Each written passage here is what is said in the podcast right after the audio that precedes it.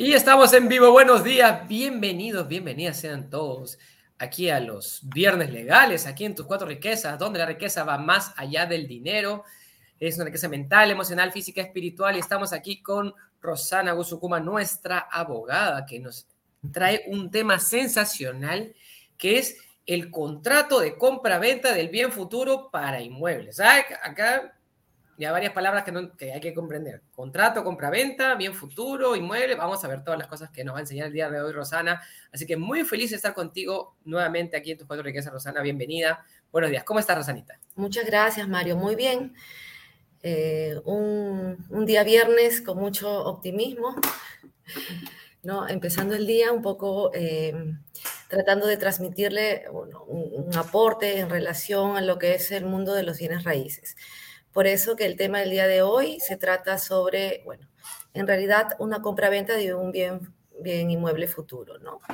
Em, ¿En qué consiste, Mario? A ver, cuando nosotros los ciudadanos, o sea, ya sea desde el, desde el lado del ciudadano o desde el lado de desarrollador de proyecto inmobiliario,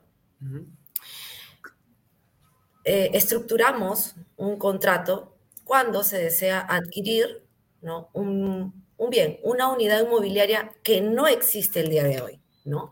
Una unidad inmobiliaria que, em, que está en terreno, ¿no? Que está en terreno y que tenemos la expectativa de que exista como bien. Es por eso que el contrato se denomina compra-venta de bien futuro, porque el bien no existe, ¿no? Lo que me están vendiendo, lo que me están ofertando es un proyecto, como tal. Un proyecto que, bueno, tiene sus planos, tiene sus especificaciones, sus características, tiene, em, bueno, el detalle de acabados, etc. Sin embargo, ello todavía es una expectativa, algo que no existe como tal. O sea, un poco el contexto para que sepan de qué estamos tratando, porque, bueno, las compras-ventas puede ser que exista ya un bien, hay compras-ventas de lotes, de acciones y derechos. De repente, más adelante vamos a ir tratando en, diferentes casos, ¿no? Por ejemplo, cómo se, se, maneja la adquisición de lotes, cómo se maneja la adquisición por de acciones y derechos, etc. Eso lo podríamos... E, esto de aquí, para los que nos están escuchando, me encanta, Rosanita, lo que nos dices, es el bien todavía no existe. O sea, ¿qué pasa? En, en otros países lo llaman en pozo.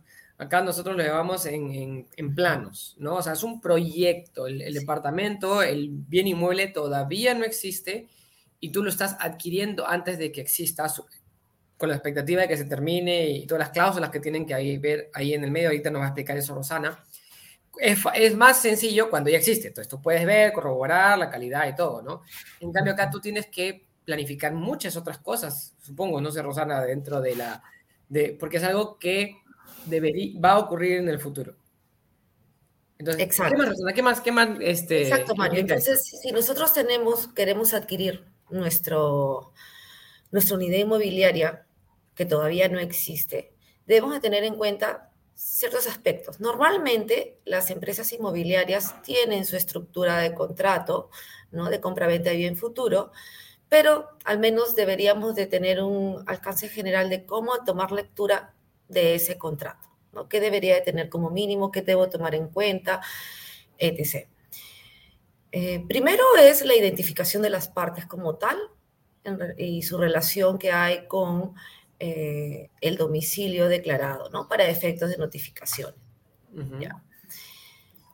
Debemos de saber cómo está identificado el inmueble. El inmueble se identifica por el terreno, con la ubicación, con un número de partida registral. Creo que en algún momento hemos tratado esos temas de cómo leer una partida registral pero se trata de un predio matriz, o sea, de un terreno vacío que, tiene una, que es la matriz y que tiene una partida registral ¿no? inscrita en registros públicos, lo cual debemos de solicitar esa partida registral y verificar ¿no? si está a nombre de la empresa inmobiliaria o de la persona natural que está desarrollando el proyecto y que eh, consta la titularidad como tal y otros aspectos más, como ya hemos revisado anteriormente, que tiene que ver con si es que existen cargas, si es que existen gravámenes, y puede ser de que tenga, por ejemplo, ese predio matriz una hipoteca, porque normalmente cuando uno desarrolla un proyecto inmobiliario, em, el desarrollador del proyecto, bueno, se, se engancha con la entidad financiera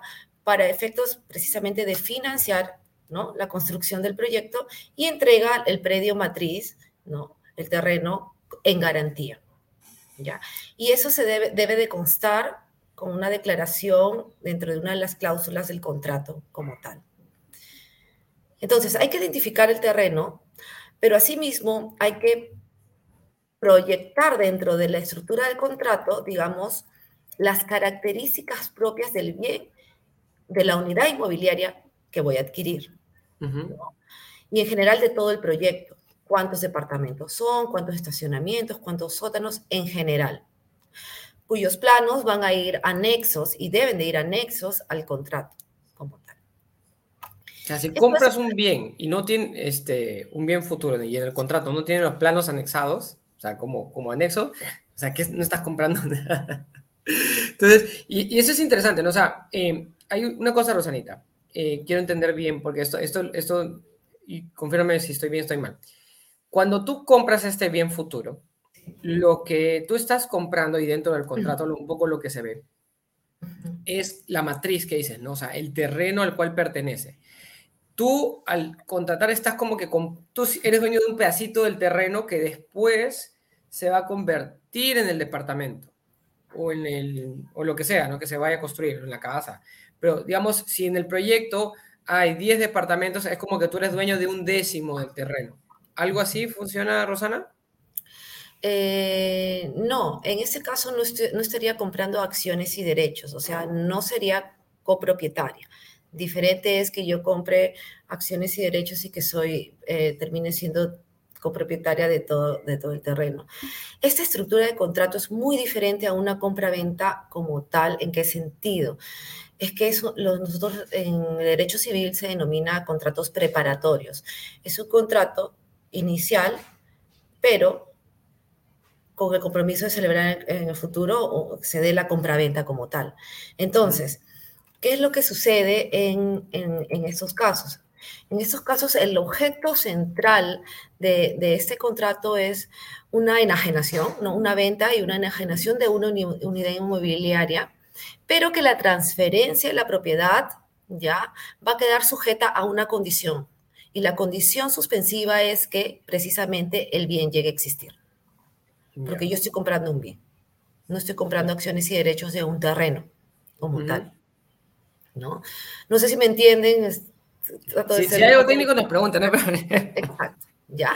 Pero que la importancia de, la identificación que les estuve comentando, y hay que tener ahí en anexar, eh, cuidado en anexar los planos de distribución, por ejemplo, la memoria de acabados, o sea, ya propias de la unidad inmobiliaria que estoy adquiriendo, ¿no? Como calidad de anexos. ¿Por qué? Porque después yo no tendría cómo reclamar o cómo objetar si me están entregando un inmueble con unas características que no fueron las que inicialmente me entregaron. Entonces, sí es bueno eh, aparte del brochure, aparte de la información que puedan tener en la web, etc., es los, los planos, ¿no? Los planos de distribución, los de arquitectura y, y la memoria de acabados, con el detalle de qué acabados, incluso especificar qué, marcas de acabados eh, este, se está considerando. Y, y, esa parte es muy importante. Y esa parte es muy importante, o sea, porque una de las cosas que son más caras a la hora que tú compras un inmueble son los acabados. Y los acabados tienes un rango desde súper básico hasta carísimo. Entonces, muchas veces te dicen, a la hora que tú compras, ah, acabados de primera calidad, acabados de tal calidad, te dicen tal calidad. Entonces, a la hora que tú haces el contrato, no solamente tienen que decirte tal calidad, tienen que detallarte. Vamos a poner el lavatorio marca tal, vamos a poner no sé, eh, muebles de melamina con acabado acá, la, el, el, encima de la cocina, no sé, mármol, piedra o lo que vayan a poner, ¿no? O sea, ¿de qué va a ser? ¿De melamina? ¿Va a ser de mármol? ¿Va a ser de piedra? De, o sea, el detalle de los acabados en ese contrato, ese es, el, ese es digamos, como que tienes que verlo con lupa, ¿no? No sé, Rosana, ¿qué me dices de esto? Sí, exacto. Hay que, hay que considerarlo no solo en el contrato, sino además al momento del acta de entrega. Al momento que te hacen entrega del bien, que ahora lo vamos a, ver, eh, precisamente hay que verificar que todo, una vez que ya se entrega ya no hay opción, digamos, de reclamo posterior. Ahora, hay que ser un poco flexibles, ¿no? Porque puede ser de que se haya realizado al, momento de contratar, porque si el día de hoy yo contrato y está en proyecto aún, iniciando ejecución de obra recién, puede ser que en el transcurso del tiempo, mientras se va ejecutando la obra, eh, la inmobiliaria no, no pueda adquirir determinadas, eh, determinado bien de acabado, ¿no? O características de acabado porque simplemente se agotó el stock en el mercado, se encareció, etc. Entonces, hay que ser flexibles en esa parte de considerar que se puede, se debe comunicar ¿no? al, al comprador y que se le puede dar otras alternativas, ¿no? Otras alternativas que si resultan si es que esos acabados son más costosos, entonces por ahí puede haber algunos ajustes ¿no? en el precio como tal. ¿no? Pagar una diferencia, etc. ¿no? Pero siempre eh, con estricta comunicación, ¿no? no que de manera unilateral la inmobiliaria te deba de cambiar los acabados, sino que por eso hay que considerar también en la cláusula, ¿no? que cualquier cambio en acabados debe ser debidamente comunicado, ¿no? Ya sea por correo electrónico, a la parte compradora. Entonces sí hay que tener esos detalles. Eh, por ejemplo, te ponen la marca, el modelo o similar, ¿no? A veces te ponen o similar por, por si ocurre lo que tú dices, ¿no? Si se acaba el stock, si suceden esas cosas. Ahora, yo creo que para los que hacen, están construyendo su departamento, están comprando un departamento en proyecto y todo, o sea, ¿qué pasa si tú quieres hacer una mejora? O sea, quieres cambiar el piso, o quieres, este, no sé, cambiar la, la, calidad de la piedra de tu tablero o de tu cocina, o los baños, etcétera, etcétera. El mejor momento es no esperar que termine la construcción para hacer los cambios, sino es coordinar con el constructor y hacer por ahí las adendas, es decir, yo pago el extra y, me cambias esto por esto. De acuerdo, sí. Sanita, cuéntanos eso, ¿cómo? Esa, eso, eso que acabo de decir, ¿cómo, cómo funciona? Claro, eh, efectivamente, eso también se tiene que considerar en el contrato porque si es que yo quiero eh, las características o acabados mejores de otro material, de otra calidad, etc., debería también comunicar a la inmobiliaria y la inmobiliaria hace una cotización, una valorización y eh, si es que hay un monto mayor porque elegí un mejor acabado, entonces forma parte de incrementar el valor del precio. Entonces se va ajustando. Esto funciona para ambas partes, ¿no? La comunicación de lo que yo solicito, la comunicación de lo que no encuentra la inmobiliaria y quiere cambiar como tal. Correcto. Ya. Entonces, hemos visto puede... que los acabados acta esa, y falta el eh, contrato del bien futuro, detalle de las cosas, anexo los planos. Y acá también nos manda saludos Pavel Pastor, nos dice Rosana y Mario, buenos días. Y Víctor Hugo, saludos desde Cuernavaca, Morelos, México. Hola, hola, Víctor Hugo. Buenos días. Buenos días. ¿Qué más, Rosana? ¿Qué más, ¿Qué más tenemos que tomar en cuenta dentro de este contrato de bien futuro? Em, otra característica importante es sobre las variaciones. Sabemos que como bien la unidad inmobiliaria que estoy adquiriendo no existe y dentro del proceso de construcción constructivo ¿no? de esas unidades inmobiliarias pueden existir variaciones. O sea, si bien es cierto, puedo tener los planos con ciertos metrajes, eh, muchas veces eso no termina siendo exacto como tal. Puede haber variaciones. Y en el mercado, en el mundo de, inmobiliario, de bienes raíces, eh, hay unas tolerancias, unas tolerancias de cuánto puede variar, por ejemplo, el metrado, ¿no? El metraje. 3% se podría considerar las variaciones. Si es que se excede de una variación de ese porcentaje, entonces debe haber también ajustes en el precio, ya sea para, a favor de quién em, varíe el porcentaje, ¿no? Entonces, muchas veces nosotros como compradores también debemos de tener en cuenta y ser conscientes de eso porque no podemos exigir algo muy exacto, ¿no? Y debemos de acceder o ser flexibles en establecer un porcentaje de, de variaciones, ¿no? Ahora, no hay una norma que establezca un porcentaje exacto, 2, 3, 4, es de acuerdo a lo que pacten las partes, pero según el, el, la media que se maneja en el mercado es un 3%. Y es lo que he visto que las entidades financieras también aceptan, porque en algunos casos hemos querido poner 4% y este, nos han objetado, sobre todo cuando se trata de créditos hipotecarios. ¿no? Pero si es pago en efectivo directo, bueno, ya las partes aceptan lo que, lo que hayan pactado. Pero es un ajuste que se realiza al precio. Entonces, lo que nos está diciendo Carlos Ana es, el departamento, te dicen, va a tener 100 metros cuadrados, pero iba a tener cierta configuración, el cuarto de tanto, la sala de tanto, y, y tú apruebas eso. Pero esas, esas medidas pueden tener una variación de hasta el 3%. Puede que sea la sala un poquito más grande o más chiquita, puede que el cuarto sea más grande o más chiquito, puede que el baño sea más grande o más chiquito, puede, porque en el proceso de construcción a veces hay inconvenientes, a veces hay, hay retos, hay, acá se tiene que poner un ducto de ventilación o algo así. Entonces, tu propiedad en total puede tener 3% más o puede tener 3% menos. Eso es lo que está poniendo acá como ese rango de variabilidad. No necesariamente es exactamente, te dicen 100 metros, 50 metros, 80 metros, pero puede tener un poquito más o un poquito menos de metraje. Una cosa rara que yo vi, por ejemplo, mi techo era hacia, medio, inclinado hacia abajo. Y lo que he visto, Rosana, no sé, es en los balcones. No sé si has visto, hay unas historias así medias de terror, las he visto en, internet, en videos.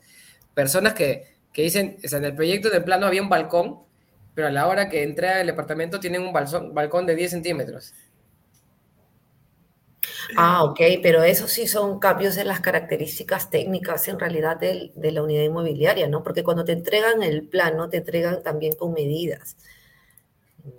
Entonces ahí sí, bueno, pues ahí tengo la facultad incluso de resolver el contrato, ¿no? Porque si no, no, es, no es lo que me vendieron.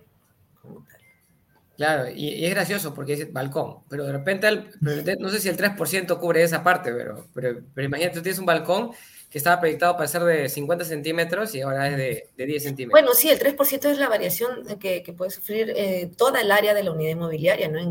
incluyendo el balcón como tal. Incluyendo el balcón. Entonces puede, puede salir este, premiado en, dentro de, del sorteo, ¿no?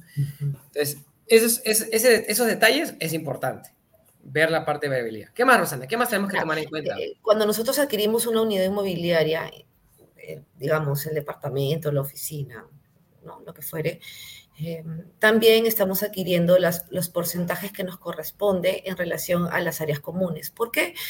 Porque este tipo de adquisiciones se, se encuentran sujetas al régimen de unidad ¿no? inmobiliarias y de propiedad exclusiva y de propiedad común.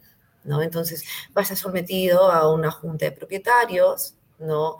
Em, va a tener su reglamento interno. Una vez que se independice las unidades inmobiliarias y se haga la declaratoria de fábrica, va a tener bueno, la, primera junta ¿no? este, de propietarios y todo su reglamento. Entonces nos tenemos que ceñir a ciertas reglas ¿no? consideradas en el reglamento interno en relación al uso de áreas comunes. ¿no? Y así como el manual de convivencia que se debe de, considerar. Bueno, una vez, eh, la pregunta que siempre realizan es, ¿pero cuándo llegue a existir? Entonces tenemos que diferenciar de la existencia física de la existencia legal. Entonces, la unidad inmobiliaria que yo compré hoy, digamos, y que eh, de aquí a ocho meses ya exista, ya lo pueda palpar, ya exista tangiblemente de manera física, con sus acabados, etc., y me hagan la entrega, eso es una existencia física como tal. Pero no quiere decir de que esa unidad inmobiliaria ha existido legalmente o ha nacido legalmente. Llega a tener existencia legal ¿no? cuando em, se, precisamente la inmobiliaria haga la, bueno, primero obtenga la conformidad de obra eh, en, a nivel municipal Luego haga la, declaratoria de fábrica, la independización con su inscripción en su reglamento interno, lo cual quiere decir eh, que si el proyecto inmobiliario era de 15 departamentos, entonces antes existía una sola partida registral que era de la matriz, pero con esa independización va a existir 15 partidas registrales ya independizadas.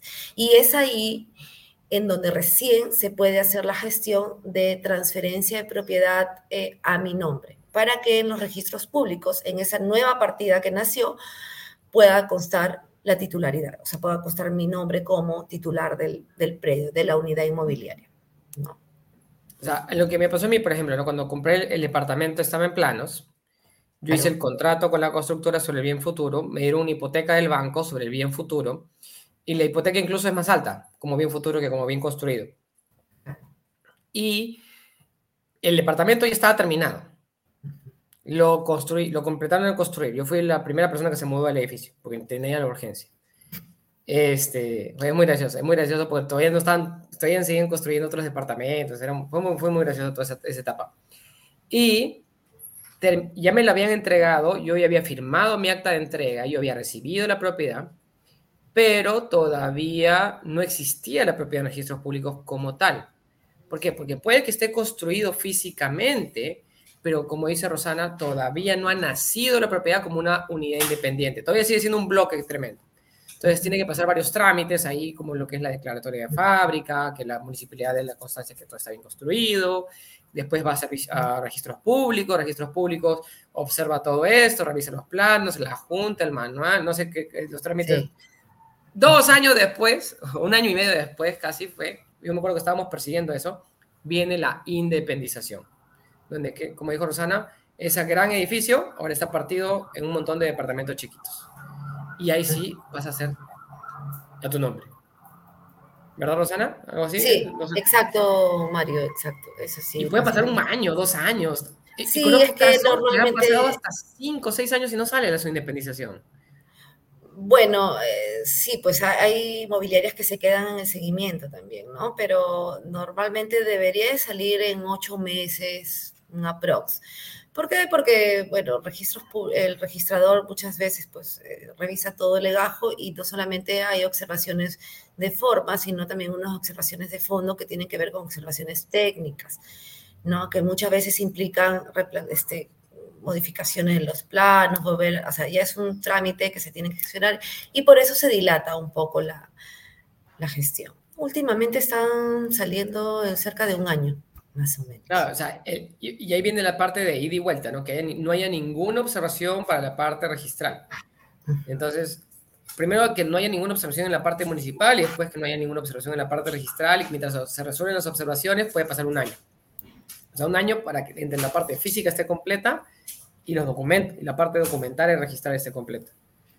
¿Qué más, Rosana? ¿Qué más? sin embargo, eh, mientras se espera la, parte de, formalización legal, digamos, de la existencia legal de la unidad inmobiliaria, ya yo puedo hacer uso y posesión del bien, ¿no? Porque ya la inmobiliaria puede haberme hecho entrega de, la misma, ¿no? Eh, y puedo estar yo poseyendo ya el bien, ¿no? Lo demás es, un, para un cambio de titularidad y para la existencia legal, ¿no?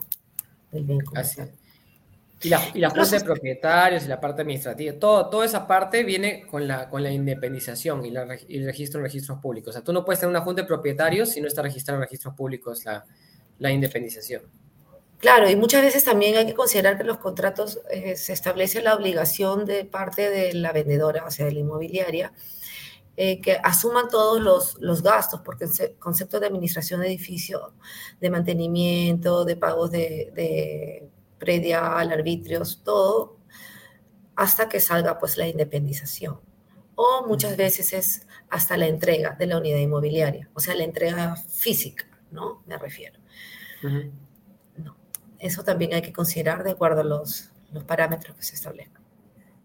Otro aspecto muy importante, Mario, un poco ya para ir cerrando, nos ha quedado también un poco corto, es la, la entrega, ¿no? Eh, la oportunidad de la entrega según cómo se obligó eh, la inmobiliaria.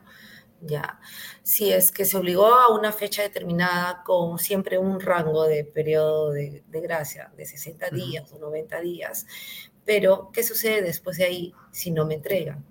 ¿Aplico penalidades o no aplico penalidades? Es una de las partes. Debe de estar considerado eso como parte de las cláusulas del contrato, ¿no? ¿Qué perjuicio me está causando?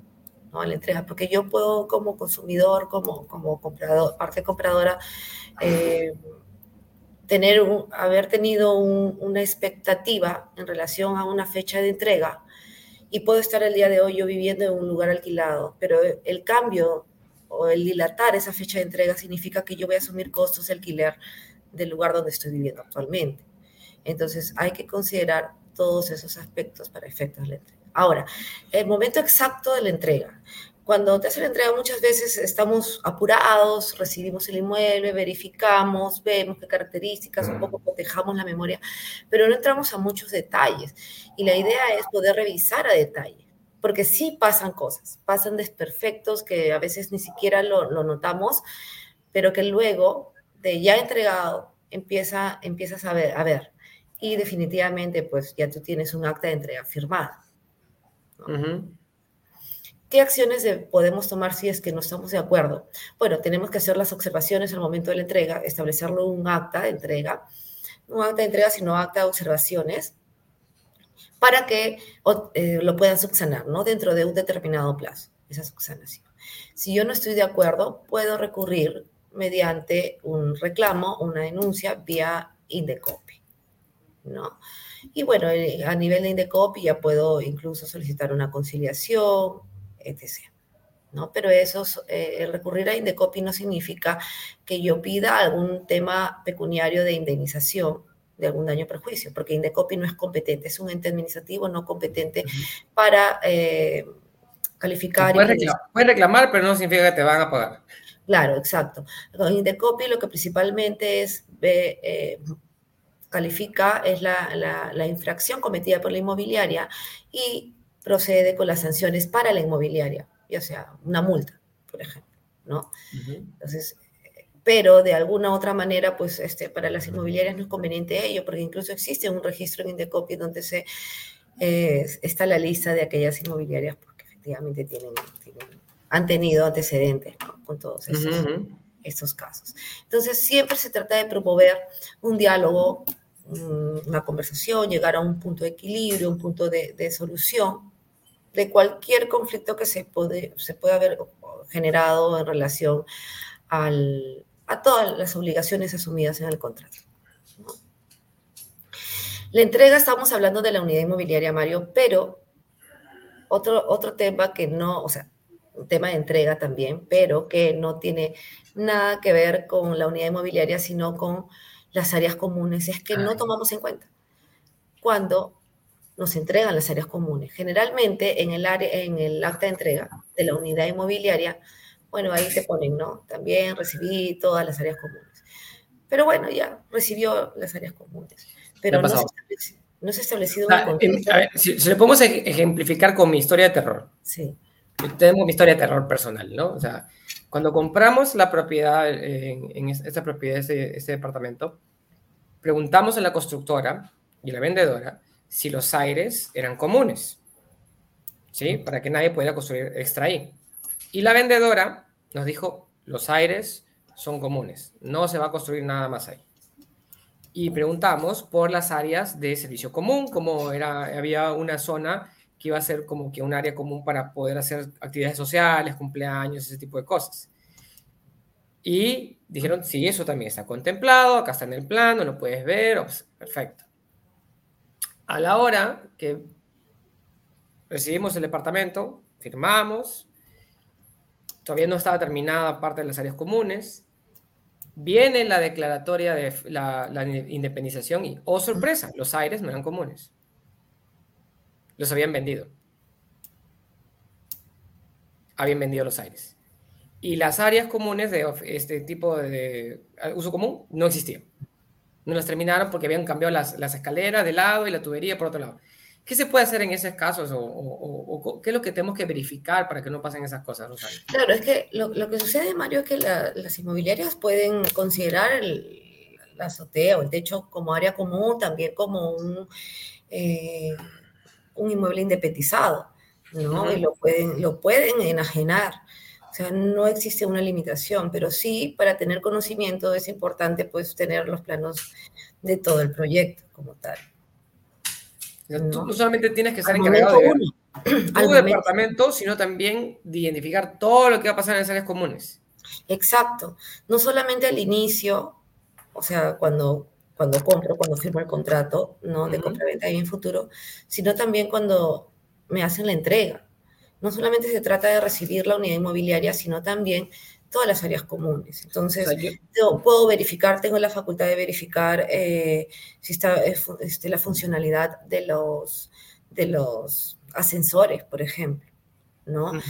Eh, los acabados eh, de las escaleras, o sea, todo lo que tiene que ver con, con áreas comunes, si es que hay áreas verdes también, verificar si efectivamente le han entregado a tierra nada más o lo han entregado con sus plantas, según cómo te mostraron también en el brochure, cómo te mostraron con las características propias. O sea, no solamente tienen que estar en planos o tienen que estar detallados en el contrato, sino también qué es lo que te mostraron al momento de vender. Los brochures corresponden a una herramienta necesaria porque en algunos casos hemos podido defender algo que no es estipulado en el contrato, pero que está en el brochure, ¿no? Y es una información que nos, brindar, nos brinda la inmobiliaria y que uno efectivamente tiene la expectativa de que te lo van a entregar tal como está en el brochure.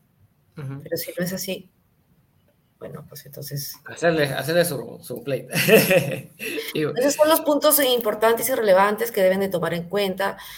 Mm, ya vienen otros detalles eh, que, podrían resultar, ¿no? De, pronto de las características propias del proyecto, pero normalmente eh, también se suele solicitar lo que es los planos ASBIR, que son los planos eh, no lo incluyen acá, ¿no? En, los contratos, pero yo, planos qué? yo los solicito, porque los planos ASBIL son los planos de replanteo, los planos, o sea, una cosa son los planos iniciales y otro los planos cómo quedó el proyecto. Ahí fue donde menos, no, no terminado, o sea, la escalera de ingreso era, estaba a un lado y pues terminó en el otro lado y por eso desapareció el área común. Claro. Entonces, ese tipo de cosas es sumamente importante verificar también. Sí, Mario. bueno, Puedes aprender por las buenas, escuchando a Rosanita y verificando las cosas antes de tiempo. Puedes aprender como yo, que aprendí por las malas, diciendo, ¿por dónde está mi área común que yo había solicitado y que tanto quería? Rosanita, que estado maravillosa de clase. Gracias a todos los que nos siguen, a los que todos nos escuchan, regalen su corazoncito, su like, compartan, los que nos escuchan en vivo y también los que nos escuchan en diferido a través de diferentes redes, YouTube, Facebook y Spotify. Síguenos en tus4riquezas.com para saber más. Y nos vemos este viernes, 20, perdón, sábado 25 de marzo. Sábado 25 de marzo tenemos nuestro evento especial Energy 4R Energy 4R, donde vamos a aprender cómo analizar las oportunidades de negocio. Va a estar yo y también va a estar Rosana también con nosotros ahí. Nos acaba de confirmar Rosana y la comprometo acá. Porque vamos a hablar de repente uno de los casos que hemos visto Rosana en estos últimos meses, ahí, de los, los casos de terror donde, donde Rosana ha entrado a salvar a estos, a estos emprendedores a que no metan la pata, que son cosas que tenemos que ver. Por eso es importante tener un equipo también que te ayude a ver las cosas diferentes. Acá dice Víctor, jajaja, si no duele, no duele, si no duele no se aprende. Gracias, Víctor Hugo. Es un aprendizaje. Sí, exacto. Gracias, Rosana, por estar con nosotros. Y nos vemos, nos vemos el lunes para acá más encuentro riqueza. Gracias, Rosarita, contigo. Gracias, hasta luego. Nos vemos. Gracias, chao. chao.